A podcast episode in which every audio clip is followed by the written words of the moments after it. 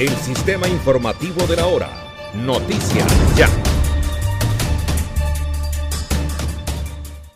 Las versiones sobre la suerte que pudo correr en Venezuela Iván Márquez, máximo cabecilla de la disidencia Segunda Marquetalia, continúan siendo inciertas. El video en el que un comandante subversivo rodeado de guerrilleros armados desmienten la muerte del desertor del proceso de paz aún no da certeza sobre la situación de Márquez. El día 30 de junio de 2022, el comandante Iván Márquez fue víctima de un atentado criminal. Por fortuna salió ileso. Solo sufrió pequeñas afectaciones. Está gozando de buena salud. La ausencia de Márquez en el video o alguna pista real sobre su estado de salud siembra una sombra de duda sobre la información, manifestó a la voz de América el coronel en retiro y experto en seguridad John Marulanda. Solamente cuando lo veamos en un video con fecha actual podremos decirte que sí es él y que está vivo. Mientras tanto, pues se le da la misma credibilidad que se le dio en su momento cuando se dijo que había resultado herido, que se lo había llevado a una clínica en Caracas, que lo habían neutralizado por allá en el Callao. Por su parte, el presidente Iván Duque reiteró que el gobierno ha recibido la información con las dos versiones iniciales y busca corroborar la veracidad de este comunicado. Hay que tener paciencia para saber realmente qué ocurrió y mantenemos nosotros siempre contacto con fuentes que nos han mantenido informados sobre la situación de esos delincuentes. El video publicado por la disidencia atribuye los ataques contra Santrich, El Paisa, Romaña, Gentil Duarte y ahora Iván Márquez al gobierno y a las Fuerzas Armadas colombianas, con el apoyo de la DEA.